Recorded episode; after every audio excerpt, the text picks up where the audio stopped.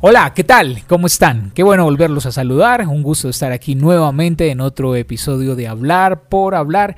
Este podcast que queremos hacer para comentar a nuestro punto de vista, a nuestro modo, eh, acontecimientos y cosas que pasan pues en el mundo. Em, hoy vamos a hablar de una cosa, un tema que no se nos puede, eh, no podemos desligarnos de él, desafortunadamente, y precisamente una frase que de una vez vamos a, lanzarla porque es la que vamos a tratar de, de mirarla desde nuestro punto de vista, como les digo, algo que dijo la Organización Mundial de la Salud hoy que dice, quizás nunca haya una solución para el coronavirus. Entonces, ¿qué? Definitivamente tenemos que seguir viviendo con esto, pero antes saludo como siempre a mi amigo Max. Max, ¿qué tal? ¿Cómo va todo? Hola Héctor, muy buenas noches. Bueno, buenas noches, buenas tardes, buenos días, porque este podcast usted lo puede escuchar a la hora que usted quiera y no solamente lo puede escuchar una sola vez, sino que también puede repetir. Así que pues estamos grabando de noche, muy buena noche para usted y para nuestros podcasteros. Yo ya estaba que me podcasteaba, Héctor. Sí, teníamos pendiente por ahí varios temas que se nos fueron cayendo, pero bueno, eso ya no importa. Por eso hoy ya hemos decidido nuestro episodio semanal para hablar. ¿Qué opina pues usted? Lo que dice entonces la Organización Mundial de la Salud y, uno cree que a ellos hay que creerles, ¿no? Se supone que son la entidad más importante, los que están a la cabeza de este tema y si ellos lo han mencionado de ese, desde ese modo como tan, tan contundente de que quizás nunca haya una solución para el coronavirus, ¿qué nos espera entonces a futuro? Héctor, pues eh, nosotros que somos hombres de radio, Mm, esta tarde yo estaba escuchando un programa en, una cadena radial que me gusta mucho, a la cual pertenezco, y resulta que allí estaban hablando de la vacuna, Héctor. Y estaban hablando de la vacuna em, muy positivamente, o sea, me refiero a que eh, dándonos o, dándole a las personas que, que estábamos escuchando el programa, porque ese fue mi, mi, sentimiento en ese momento, como la tranquilidad, como ese parte de tranquilidad de que, oiga, las cosas van por buen camino eh, sigamos, sigamos así. Y yo empecé a buscar las tendencias eh, inmediatamente en Twitter para ver cómo podía apoyar ese tema. Pero me encontré exactamente con lo que usted acaba de mencionar, con el, con el, este, em, lo, que la Organización Mundial de la Salud dice acerca de, que esto no tiene, o sea, y allí ellos lo dicen es, especialmente, no hay una bala de plata eh, refiriéndose a que las balas de plata eh, mitológicamente son las que acaban con los hombres lobo, ese es un tema. Es como, como matar ese monstruo, como, como, como apartarlo ya del camino. Pues resulta que no. Nosotros vamos a continuar en las mismas condiciones. Y es muy preocupante eh, también para, para todo el tema económico, que es lo que vimos, lo que está, escuchaba esta mañana haciendo el noticiero, la preocupación que hay en, la parte económica y que, no, se, no se ha reactivado, no se han reactivado una cantidad de, de, sectores y que es preocupante porque entonces, ¿cómo vamos a vivir con esto? Pues tendremos que aprender a vivir con ello. Pues el viejo Tedros, ¿sabe quién es el viejo Tedros? Sí, señor, el secretario de la Organización Mundial de la Salud. El viejo Tedros Adhanom, general. Eh, pues dice también, varias vacunas se encuentran en la fase 3 de las pruebas clínicas. Todos esperamos tener un número de vacunas eficaces que puedan evitar que la gente se contagie, pero eso no quiere decir que vaya a desaparecer. Debemos contener las nuevas olas. Es, no, bueno, esta es como la base de lo que queríamos hablar acerca de que, bueno, quizás nunca haya una solución para el coronavirus. Entonces, lo que estamos viviendo en cosas tan simples en la cotidianidad que todos tenemos va a seguir siendo ya la nueva cotidianidad, eso que se habló y se sigue hablando mucho de la nueva normalidad, pero por ejemplo hablando lo del deporte, algo que, ya hemos hablado acá, eh, es respecto al fútbol, que por ejemplo en este momento me estoy viendo la repetición de un, de un partido de la Champions, teniendo en cuenta que la Champions se reactiva este fin de semana, eh, el partido de ida donde jugó la Juventus contra el Lyon, pues obviamente se jugó con, público lleno, disfrutando de un partido de Champions y el partido de vuelta que se jugará este próximo viernes, pues se va a jugar sin público. Entonces, ¿no vamos a volver a un estadio? Eso me parece, pues, más que preocupante, triste, porque eso ya lo hemos visto. O sea, así cuando se reanudaron eh, algunos de los deportes que hemos estado o que seguimos, pues eso es lo que hemos visto, la ausencia de público. Hemos visto la ausencia virtual de público en algunos escenarios y en algunos deportes. Usted estuvo viendo fútbol, yo estoy eh, siguiendo nuevamente la NBA que arrancó este fin de semana, en este momento también he estado viendo un partido y ya usted virtualmente puede seguir a sus equipos favoritos, pero virtualmente. Eso quiere decir que a través de una pantalla usted puede seguir sus equipos, puede vitorearlos, se puede poner su camiseta, lo tienen ahí en cuenta porque también le hacen su close-up para que para que pueda saludar, pero lo, más que preocupante, obviamente preocupante todo el tema, Héctor, pero a usted no le parece muy triste eh, ver eh, estas figuras que siempre eh, se, digamos que se vanaglorian también de, de, de, todas sus cualidades, de todas sus virtudes deportivas y, y, pues como los artistas, que ellos salen al escenario para que, para que disfruten de, de, todo su conocimiento y de todas sus destrezas y habilidades. Eso me parece muy triste, Héctor, que ellos no puedan, pues no ellos, nosotros no podamos disfrutar de ellos y que obviamente ellos eh, no puedan, no sé cómo decirlos, y desplegar en todo su esplendor o en todas sus capacidades, sus habilidades y sus virtudes, porque pues nadie los está viendo. Eso me parece muy triste. No, a mí me parece también eh, respecto a eso de que simplemente es cuestión de acostumbrarse. Yo creo que esto de que haya gente en un estadio va a ser mm, que se pierda el ambiente, ¿no? Que por ejemplo en estas transmisiones que nos están dando ahora eh, colocan un ambiente que sacan del juego FIFA, no sé si usted lo sabía, del juego FIFA que juegan eh, en Play, de ahí sacaron esos sonidos ambientes con los cuales están eh, colocando las transmisiones. el ambiente se va a perder, pero el jugador se va a acostumbrar a eso, se va, se va a acostumbrar a no sentir el bullicio, porque por lo demás pues hay que decirlo que, que la televisión ya está hace rato eh, tomada totalmente los juegos, las transmisiones, no solo de fútbol, sino de cualquier deporte. Eh, para no ir muy lejos, el tenis, a un partido de tenis pueden ir 10.000 personas nomás, pero en el mundo son millones pues tal vez lo más grande es un, estadio de fútbol, donde en estas ligas pues van 50 mil personas de promedio, y eso que ya no son tantas, porque los estadios son más pequeños, van 30 mil personas que hacen el ambiente, pero el resto se apoya todo en la televisión. Entonces yo creo que los afectados, pero que se van a acostumbrar muy rápido, van a ser los jugadores de fútbol. Se van a acostumbrar a que no está el ambiente, los gritos, las barras y por lo general un jugador de fútbol se concentra mucho en su partido y más en esta élite, se, concentra en lo que está haciendo dentro del terreno de juego, a sus compañeros y a veces eh, el, el, entorno termina siendo algo que tal vez no afecte mucho. En cuanto entonces a esto, pienso yo que el fútbol va a seguir siendo lo que es. Lo estamos viendo, se acabaron estas ligas, digamos que algo más de un mes viendo ya sin público. Y lo que va a pasar, teniendo en cuenta lo que empezamos a hablar de que esto no va a acabar, de que esto no va a pasar, sino que nos vamos a acostumbrar, entonces simplemente la televisión va a ser la dueña.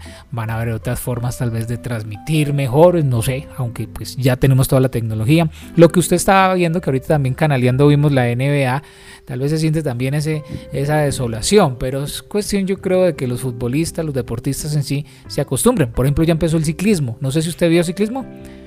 Sí. Este fin de semana, la Vuelta a Burgos y la de hoy, donde está en la. ¿Cómo se llama? La terreno, la clásica. No sé qué está corriendo Egan que ganó hoy.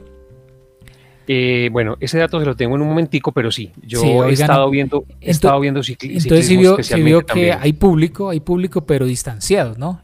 Creo que hay que tener en cuenta que la gente en Europa pues es muy diferente a la de por acá, y así le dicen distancias lo hacen. Pero por ejemplo hay público donde muchos habían dicho y cómo y habían dicho que cómo iba a ser pues el ciclismo donde nos acostumbramos a ver esas llegadas de montaña apoteósicas, toda la gente encima. Ahora ellos lo van a hacer tomando distancias. Ahí yo veía en la Vuelta a Burgos este fin de semana gente en la carretera mucho menos y distanciadas, no amontonadas. Entonces otra muestra que estos deportes van a seguir y esta es reiterando ese término tan trillado de la nueva normalidad. Como lo dijo usted, Héctor, eh, somos muy diferentes aquí en, este, en estas latitudes a las de Europa, por ejemplo. Allá se veía la mayoría de gente que yo vi, o sea, puedo decir que casi todos, tenían el tapabocas puesto, cosa que no sucede aquí en la ciudad de Manizales, por ejemplo, cuando usted sale a la calle y su hijo, por ejemplo, como, como usted me lo contó, que se lo, se, lo, se lo tiene que decir a gritos a las personas, oiga, póngase el tapabocas. Pero bueno, Eh, aparte de eso, yo le quiero contar que se, se dio también este fin de semana el Gran Premio de la Gran Bretaña, donde Hamilton ganó con un neumático pinchado. Ah, ese es otro ejemplo. Yo también lo he estado mirando y he visto también lo de GP, MotoGP. Mucha gente, todos ahí, pero toda la gente que se ve eh, son mecánicos, o sea, público no hay, pero toda esa gente para estar ahí tienen un control, tienen las pruebas, todos con tapabocas, pero están ahí es porque ya se sabe que no están infectados. Y efectivamente, eh, usted hizo un comentario ahora de fútbol que me recordó este, por eso lo quería traer a colación. Y resulta que cuando le dieron, pues cuando se hizo la, la, digamos que la ceremonia para que la Juve les entregaran pues su trofeo o sus medallas, ¿cierto? Ellos se veían muy felices. Entonces eso tiene mucho que ver con lo que, con lo que usted nos contó anteriormente, que los jugadores se concentran en su objetivo principal, que obviamente es ganar. Entonces me pareció muy particular que, que todos los jugadores, incluso eh, el Pipa Higuaín estuviera bailando, ¿cierto? Cosa que usted nunca lo ve haciendo como una monería y bailando, ellos muy felices y muy contentos eh, con, su premio y con su, medalla, y obviamente eh, en toda la, celebración del, asunto. Y me, pareció muy particular lo que vi ayer cuando Hamilton llega, que él normalmente llegaba y se le tiraba a, los, a todo su, equipo, ¿cierto? A los mecánicos, a los ingenieros, se les tiraba y, bueno, todos lo abrazan en este momento no, él simplemente allí algunos les dio la, eh, el, puño, se dieron el, puño y lo tocaron nomás, pero también ese distanciamiento social es algo que tenemos que aprender a, con lo que tenemos que aprender a convivir, con lo que ya sabemos que, que, debemos hacer y también es muy curioso. Y me parece muy importante y muy relevante que estemos tomando ejemplo y ojalá sea un ejemplo para todos que, hombre, si lo están haciendo estas grandes figuras en otras partes y todo eso, ¿por qué nosotros no lo hacemos? Otra cosa es que todos llevaban tapabocas después al terminar cada uno de esos eventos. De esto que estamos hablando hoy acerca de, las cosas que seguramente van a cambiar totalmente y según lo, lo, ha dicho la OMS hoy, pues son cantidad de cosas, ¿no? Porque pues todos los días nosotros que estamos en los noticieros de nuestras emisoras, pues escuchamos que que llegan los transporte escolar, porque no hay, bueno, cantidad de gremios, pero no vamos a hablar de todos. Me parece que otro de los que podíamos comentar de que cómo va a pasar, yo creo que este sí es un poquito más complicado, no sé, este de fútbol, pues ya sabemos que un partido de fútbol lo transmiten por todo el mundo. Estoy hablando de los conciertos, de los músicos. ¿Ah? ¿Qué hacer ahí? Pues esto que han intentado hacer, bueno, yo digo intentado, lo han hecho, no sé qué tan bien les ha salido esto de, cobrar para un concierto virtual. Pero bueno, eso es realmente un artista grande que llegue y, hace un concierto donde en un estadio, por ejemplo, digamos pues la feria de Manizales llega al estadio a hacer un concierto. Eh, a eso sí que, ¿cómo se hace ahí? ¿Transmitirlo por televisión? No, porque pues eso se gana plata por otra cosa. Eh, pagar por una entrada virtual, no sé uno hasta cuánto pagará pues para sentarse en la sala a ver un concierto. ¿Ah? ¿Qué opina de eso? Eso me parece, eh, me parece pues que, para la gente es muy difícil, o sea, pero tendrá en algún momento que eh, saber que al artista hay que apoyarlo, obviamente si le gusta a usted el artista, pues tendrá que en algún momento, eh, si usted quiere ver algo diferente y especial, porque eso también nos tendrán que ofrecer, unos shows diferentes, una forma diferente de, de actuar con la gente, ¿cierto? Eso diría yo. A mí me parece, por ejemplo, en esta la semana pasada que estábamos hablando de la feria de Manizales, cómo iba a ser la feria de Manizales, por ejemplo. Entonces yo no me lo imagino a usted, a Jerónimo, a su familia, que le gusta también tanto las cabalgatas, hacerlo ahí con su caballito de palo, viendo la cabalgata, no sé cómo la, la, irían a hacer virtualmente. No me imagino una feria de Manizales transmitida virtualmente. Sí, y una feria de Manizales es salir a la calle, me parece a mí, pues que la mazorca, Héctor. Sí, la mazorca, la vuelta, pues, y salir a que los trujen a uno, y bueno, los conciertos, bueno, los conciertos no tanto, bueno, sí, los conciertos, por ejemplo, la plaza de, de Bolívar, pero los desfiles, o sea, eso es obvio que no va a pasar, porque sabemos que de aquí a la feria, por más que falten 5 o 6 meses, pero de aquí a eso va a estar la cosa muy complicada y no lo han dicho oficialmente, pero no lo va a haber. Por ejemplo, algo que sí dijeron que iba a haber era la, la, la, Feria de las Flores, que eso sí más en este mes, en agosto, siempre son en agosto la Feria de las Flores, hace ya algún tiempo dijeron que iban a haber. Entonces hay que mirar a ver, ese puede ser un ejemplo de qué va a pasar realmente en estos eventos, en estos conciertos, qué va a pasar con los esos conciertos inmensos, por ejemplo hablando de la Feria de las Flores que hacen en el Estadio Atanasio, va a pasar eso, eh, van a simplemente concentrarse en, cosas culturales o cosas más simples, digamos, lo que no lleva tanto dinero en gastos. Eh, la verdad no, no, no he estado enterado. Lo que sí escuché fue hace algún tiempo que iba a haber Feria de las Flores virtual, iban a haber eventos. Hay que esperar a ver qué, qué es lo que va a ofrecer este, este certamen. Por ejemplo, la Feria de las Flores obviamente se basa, gran, usted ha ido, en su programación es a, las flores, ¿no? A la, al desfile de los de, los silleteros. Bueno, eso de pronto sí, cierto. Un gran despliegue, un gran despliegue de, cámaras y todo, pues va a haber el desfile de los silleteros y la gente lo va a poder ver por televisión y, por, por internet. Eso tal vez que es como la esencia, digamos, de la Feria de las Flores. Héctor, eh, yo pienso que la palabra, esta palabra que se, que se está usando mucho ahora, que es reinventarse, precisamente nos tocó a todos y mm, digamos que a todos los, eh, en los escenarios, en este caso que estamos hablando deportivos, eh, toda la escena eh, cultural de, de, una ciudad y una región, pues se tendrá que vivir así.